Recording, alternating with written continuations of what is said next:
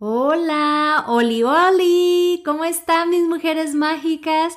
Finalmente ya es miércoles y bueno, espero que estén haciendo esa alquimia porque ya estamos en el episodio 30 de la tercera temporada y siempre les quiero recordar que donde sea que se encuentren hoy en su viaje por la salud hormonal, este podcast es el punto de partida perfecto para que puedan colocar todas esas piezas del rompecabezas de su salud hormonal en su lugar. Entiendo que para algunas de las mujeres el estar transitando por la perimenopausia hacia la menopausia no es precisamente un picnic, pero el punto de este podcast y en especial de esta tercera temporada y de la guía que creé es para que exactamente puedan hacer de todos estos cambios un picnic en el que ustedes puedan manejarlo y tal vez va a haber cosas que no les guste, pero que ustedes puedan incluir hábitos para que puedan regularizarlo y para que puedan aprender a aceptarlo, porque todo eso que no aceptamos eh, es mucho más doloroso para nosotros y mucho más difícil de transitarlo. Y se trata que lo transitemos desde una forma amorosa Entiendo que las hormonas son cambiantes y que pueden provocar acné o cambios de humor. Esto pasa muy a menudo, sí, en la pubertad, pero también puede causar estragos en el cuerpo y en la mente cuando los niveles de estrógeno disminuyen en esta etapa de la vida que es la transición de la perimenopausia hacia la menopausia. Y bueno, comencemos.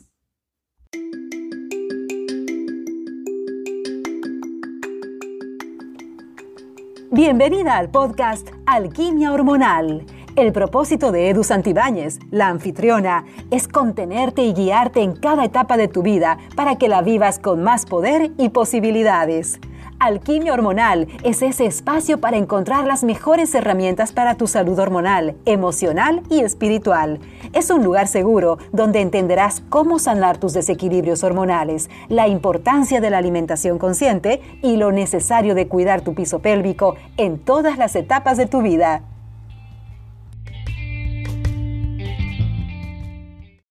A ti que me escuchas, ¿crees que la comida juega un papel importante en la menopausia? De acuerdo a varios investigadores, sugieren que la menopausia es mucho más fácil para las mujeres asiáticas transitarla que para las mujeres occidentales, al menos mientras que las mujeres sigan manteniendo estas dietas tradicionales principalmente basadas en platas.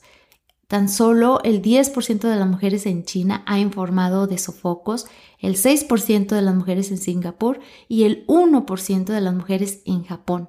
La edad promedio de las mujeres en los Estados Unidos cuando comienzan con todos estos síntomas y esta transición es a los 50 años. Eso sí, los investigadores no lo tienen completamente claro porque piensan que muchas asiáticas deciden no informar de sus síntomas y también algo que está quedando claro que a medida que las dietas de Asia se están occidentalizando, es probable que estas diferencias desaparezcan lo que sí se tiene claro es que las mujeres occidentales consumen mucha más carne y aproximadamente cuatro veces más grasa que las mujeres que siguen dietas tradicionales asiáticas basadas en arroz y bastante fibra. Em, una dieta alta en grasa y baja en fibra provoca un aumento en los niveles de estrógeno. Las mujeres que siguen dietas altas en grasa tienen una actividad de estrógeno considerablemente mayor que las que siguen dietas bajas en grasa. En la menopausia, la producción de estrógeno de los ovarios, como ya saben, se detiene y aquellas mujeres que han seguido dietas altas en grasas experimentan una caída dramática en los niveles de estrógeno. La caída parece ser menos dramática para las mujeres asiáticas que tienen niveles más bajos de estrógeno antes y después de la menopausia. Los síntomas resultan que son mucho más leves o incluso inexistentes. Se encontró más evidencia del vínculo de la dieta con un estudio que realizó el antropólogo y médico de la Universidad de California que entrevistó a mujeres griegas y mayas sobre su experiencia con la menopausia y las mujeres griegas agricultoras su menopausia se produjo a una edad promedio de los 47 años en comparación a una edad promedio que es la de los 50 años en los Estados Unidos y aproximadamente tres cuartas partes de las mujeres griegas tenían sofocos, pero se consideraban eventos normales y no provocaban que las mujeres buscaran tratamiento médico. Pero las mujeres mayas que viven en la parte suroeste de Yucatán, México, la menopausia ocurrió antes que en las mujeres de Grecia y de América del Norte o de Estados Unidos, a una edad promedio de los 42 años, pero la diferencia de las griegas y de las estadounidenses es que los sofocos eran totalmente desconocidos entre las mayas, como igual las japonesas. Y de hecho no tienen una palabra para describir los sofocos. Las parteras y el personal médico y las propias mujeres informaron que los sofocos simplemente no ocurren ni se mencionan en los libros de medicina botánica maya la diferencia entre las estadounidenses y las griegas y otras europeas es que los sofocos son comunes y las mayas y japonesas por lo contrario. En lo que son comunes es porque ellas no padecen de sofocos. En algunas son raros, como en el caso de las japonesas, o desconocidos en las mujeres mayas, y todo parece ser por la alimentación la alimentación maya consiste en tortillas de maíz, en maíz, en frijoles, en jitomates, tomatillos, calabaza, camote, rábanos, otro tipo de verduras, con muy poca carne y sin productos lácteos. Y en la dieta tradicional japonesa em, es extremadamente baja en productos animales y baja en grasa en general. La dieta griega, por otro lado, aunque sí es rica en verduras y legumbres, Contiene carne, pescado, queso y leche, al igual que la mm, cocina de otros países de Europa y de América del Norte, en este caso pudiese ser Estados Unidos y Canadá. Entonces las comidas a bases de animales afectan los niveles hormonales rápidamente y muy fuerte. Sin duda contribuyen a los problemas menopáusicos que son comunes en los países occidentales. Me imagino que si has venido escuchando cada uno de los episodios de la tercera temporada, ya sabes lo que le sucede a tu cuerpo durante la menopausia. Eh, también sabes que las mujeres tendemos a ganar grasa y al mismo tiempo perdemos masa muscular. Y el problema no es con esa grasa que te pellizcas, sino con esa grasa visceral que rodea tus órganos, porque un aumento de la grasa visceral te hace más susceptible a las enfermedades cardíacas, a la hipertensión y a la resistencia a la insulina, que esto te va a conducir a la diabetes. La buena noticia, como siempre, aquí siempre no solamente te doy los padecimientos, los síntomas, sino también te otorgo soluciones es que si llevas una alimentación equilibrada que incluya muchas frutas, verduras, cereales integrales, semillas, grasa buena, no solo te va a ayudar a prevenir el aumento de peso, sino que también te puede ayudar a aliviar los síntomas de la menopausia. Pero te preguntarás, ¿qué alimentos puedo comer? Bueno, si sufres de sofocos, de insomnio, de irritabilidad o cualquier otra combinación de síntomas preocupantes, lo que sea que te lleves a la boca puede marcar una gran diferencia en la forma que experimentas los síntomas. Cuando los niveles de estrógeno comienzan a caer, tenemos que ser mucho más conscientes de lo que comemos y sobre todo de cuánto comemos también tenemos que asegurarnos de obtener una amplia variedad de nutrientes para proteger nuestros huesos y sobre todo nuestros órganos vitales. Mi invitación es a que consumas muchas frutas y verduras que sean ricas en antioxidantes porque te van a ayudar a prevenir el daño celular mis favoritos son las verduras de hoja verde oscuro como la rocula, las espinacas, la col rizada. También te pido que incluyas brócoli, coliflor, pimientos, berenjenas, tomates, zanahorias y por supuesto no pueden faltar las riquísimas frutas como las cerezas, el mango, las fresas, las frambuesas, los arándanos, las granadas. Estas están cargadas de poderosos antioxidantes y por supuesto, algo que no puede faltar en tu alimentación son las grasas saludables, como el omega 3, que este lo puedes encontrar tanto en las nueces como en el pescado, específicamente en el salmón, que sea salvaje, por favor. Estos te ayudan a mejorar tu estado de ánimo, tu función cerebral y también pueden ayudar a mantener bajo control los niveles de la presión arterial. Y cuando tienes una presión arterial saludable, te va a ayudar a controlar los sofocos. Aquí, así es que aquí tienes una razón más para que incluyas los omega 3. Y algo que por supuesto es un nutriente clave es la vitamina D porque te ayuda a tu estado de ánimo como a tu salud ósea y por supuesto si incluyes la vitamina K es fundamental. Si quieres saber por qué, te invito a que escuches los dos episodios donde hablé sobre salud ósea. Algo que también tienes que incluir que va a ayudar a tu cuerpo a construir músculos, a nutrirlos, es que consumas proteínas de calidad y sobre todo magras, como el pescado, las aves, legumbres, nueces, semillas, también que incluyas alimentos refrescantes si es que sufres de sofocos. Em, ¿Cuáles son esos alimentos? Son las manzanas, los plátanos, las espinacas, el brócoli, los huevos, el té verde, porque van a ayudarte a enfriarte de acuerdo a la medicina tradicional china. Una ventaja de consumir estos alimentos es que todos estos son ricos en nutrientes y sustancias químicas que te van a ayudar a combatir, tienen sustancias químicas que te van a ayudar a combatir las enfermedades. Y algo que por supuesto es fundamental y que debe de estar siempre eh, parte de tu estilo de vida, de tus hábitos, es que te mantengas hidratada durante la menopausia, tu perimenopausia, posmenopausia, porque te van a ayudar a mantener tu peso bajo control y también te van a ayudar a, el agua te va a ayudar a eliminar esas toxinas y absorber nutrientes. Espero que hayas tomado nota de todos los alimentos que debes de incluir y si no es así, por favor regrésale y si ya estás lista, entonces comencemos con todos esos alimentos que debes de evitar. Si bien es muy importante que te concentres en obtener los nutrientes necesarios durante la menopausia, también es clave limitar o evitar los alimentos que pueden exacerbar los síntomas.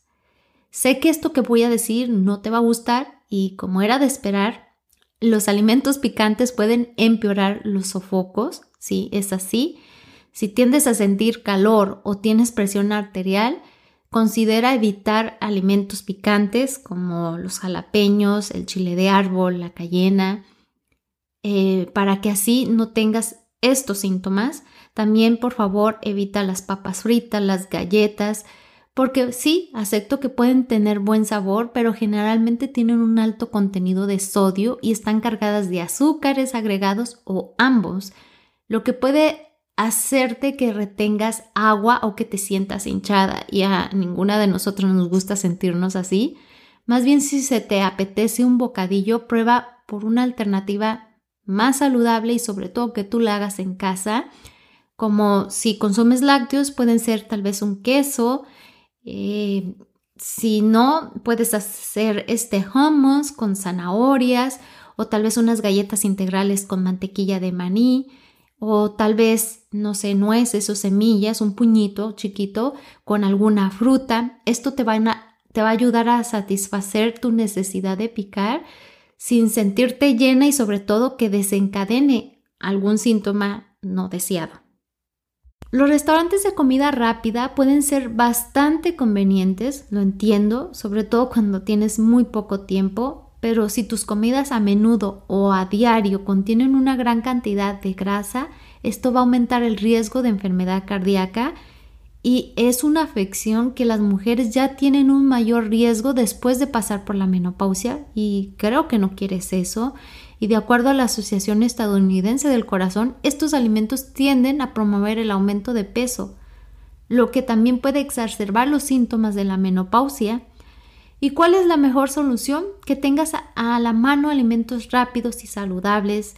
Pueden ser tal vez las sobras de la casa o empacar un almuerzo o si tienes que comer sobre la marcha, que omitas las hamburguesas con queso y elijas opciones de menú mucho más saludables como un sándwich de pollo a la parrilla, en pan integral con lechuga, tomate. Puede ser una buena alternativa también mantente alejada de las comidas rápidas, los alimentos fritos, las galletas, los pasteles, los bocadillos procesados. Mi invitación es a que planees con anticipación, a que tú lleves tus propios bocadillos y sobre todo a que te des un espacio un día a la semana para que puedas cocinar todas tus cosas, te pongo un ejemplo, garbanzos, frijoles, y ya los tengas listos y ya nada más llegues y rápido cocines y ya así puedas disfrutar de una buena comida sin necesidad de perder tanto tiempo, igual manera de que con anticipación laves tus verduras y todo para que así ya nada más agarres del refrigerador las frutas, los ah, vegetales cortados o que ya tengas listos tus, tus bocadillos, tus snacks y listo, ah, ya te los llevas y puedes comer sobre marcha también si tú lo quieres, pero por supuesto requiere de un compromiso de tu parte. Tal vez lo que a continuación te voy a decir puede generar en ti resistencia, coraje, odio, alguna controversia y termines apagando el episodio y no quieras nunca más escucharme, pero por favor, antes de que hagas eso, te pido que me des una oportunidad, que también vayas a unos episodios pasados que tengo donde hablé específicamente sobre estas dos bebidas y el daño que le pueden causar a tu salud hormonal. Es cierto que tal vez para ti el beber una copa de vino varias veces a la semana, no todos los días, probablemente no afecte tus síntomas, pero si bebes más de un trago al día, que son aproximadamente 12 onzas de cerveza, 5 onzas de vino o 1.5 onzas de licor, todo esto puede afectar a tu salud y bienestar. ¿Y por qué? Porque el alcohol interfiere con el sueño y puede exacerbar los sofocos, la ansiedad o la depresión y también puede hacerte que aumentes de peso y todos estos síntomas no son lindos y no nos gusta experimentarlos y también este, las mujeres que beben de 2 a 5 tragos al día tienen 1.5 más veces de riesgo de contraer cáncer de mama que las que beben en absoluto. Beber en exceso puede aumentar el riesgo de enfermedad cardiovascular según la Sociedad Norteamericana de Menopausia y también el alcohol ah, te hace más susceptible a los sofocos. Lo que yo te invito es a que escuches tu cuerpo, que como siempre te lo he dicho, ah, hay una bioindividualidad en cada una de nosotras.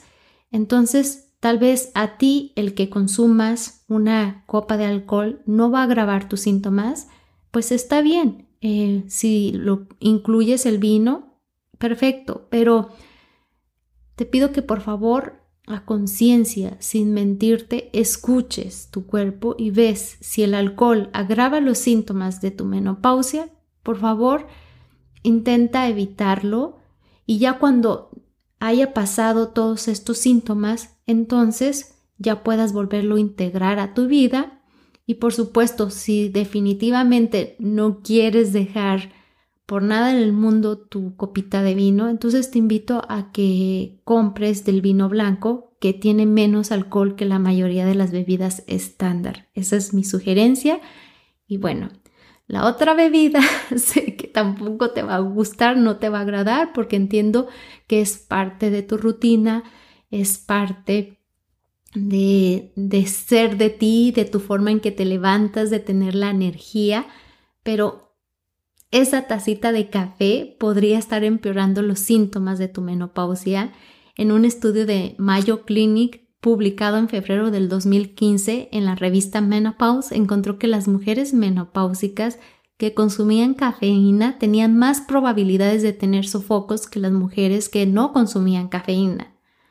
Así es que si te apetece una bebida caliente, te invito a que pruebes un té con jengibre y le puedes poner una gotita de limón de aceite esencial o puede ser de menta o puede ser cualquier té herbal que te guste, que no tenga cafeína. O también puedes probar el té verde, tal vez yo sé que el té verde tiene cafeína, ah, pero tal vez a ti no te genere alguna reacción.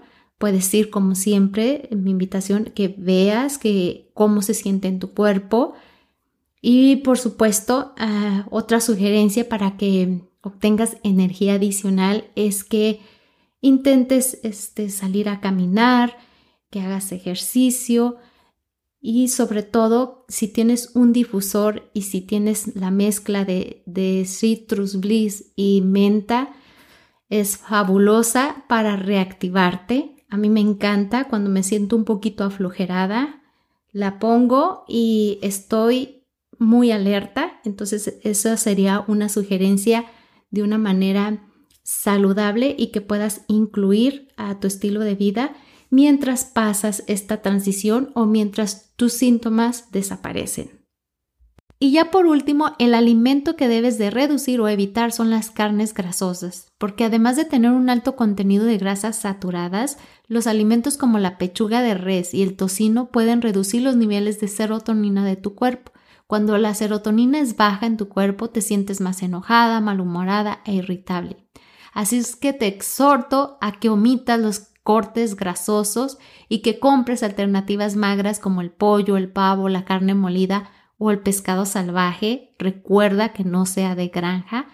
Como ves, el repertorio alimenticio durante la menopausia no es realmente diferente al de cualquier otro momento o ciclo de tu vida.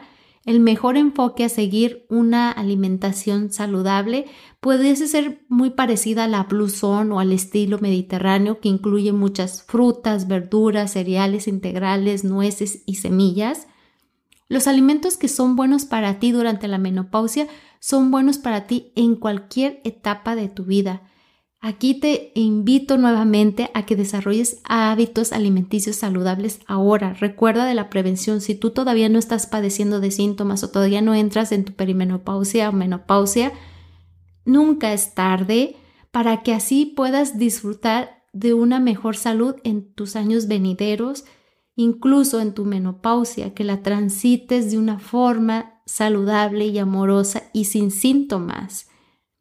Mantenerte saludable para mí es, a medida que envejecemos, es lo mejor que podemos regalarnos. Creo que no lo merecemos.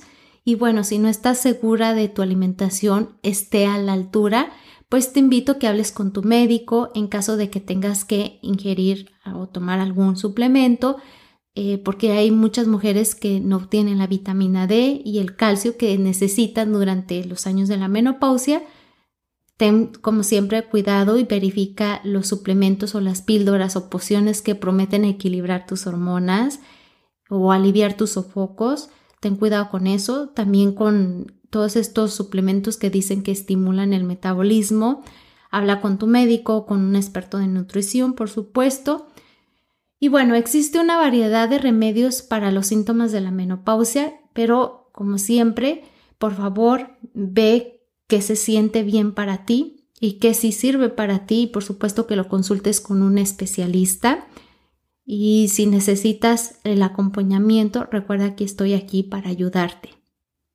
Y como es tradición, no me podía ir sin sugerirte que hagas parte de tus hábitos el ejercicio, porque es muy importante. A medida que envejecemos, perdemos masa muscular. Así es que trata de hacer al menos 30 minutos de ejercicio 5 veces a la semana. Más si estás tratando de perder de peso, también asegúrate de incluir entrenamiento de fuerza al menos dos veces por semana para que te ayude a preservar tus huesos saludables. También es importante que incorpores yoga y estiramientos porque no solo van a mejorar tu flexibilidad, sino también te van a ayudar a controlar los niveles de estrés y para equilibrar tus hormonas o apoyar a tus hormonas. Después te hablaré en otro episodio de lo que es el yoga hormonal, espéralo prontito. Y si alguna de ustedes puede necesitar ayuda adicional durante esta transición, te recuerdo que la guía Menopausia Integral te puede ayudar a afrontar tu menopausia y los síntomas físicos y emocionales desde una posición más segura y amorosa.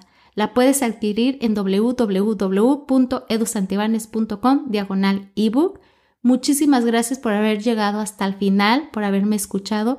Espero lo que eh, aprendiste hoy y que hayas tomado nota, por supuesto, y que haya sido útil para ti. Espero, como siempre, que todas las herramientas que encuentres en este podcast te puedan, ah, te apoyen y te ayuden a vivir tu menopausia desde una forma saludable y feliz.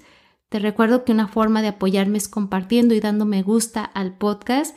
Entiende tus hormonas para que ellas trabajen para ti y no en tu contra. Nos escuchamos el próximo miércoles. Bye bye.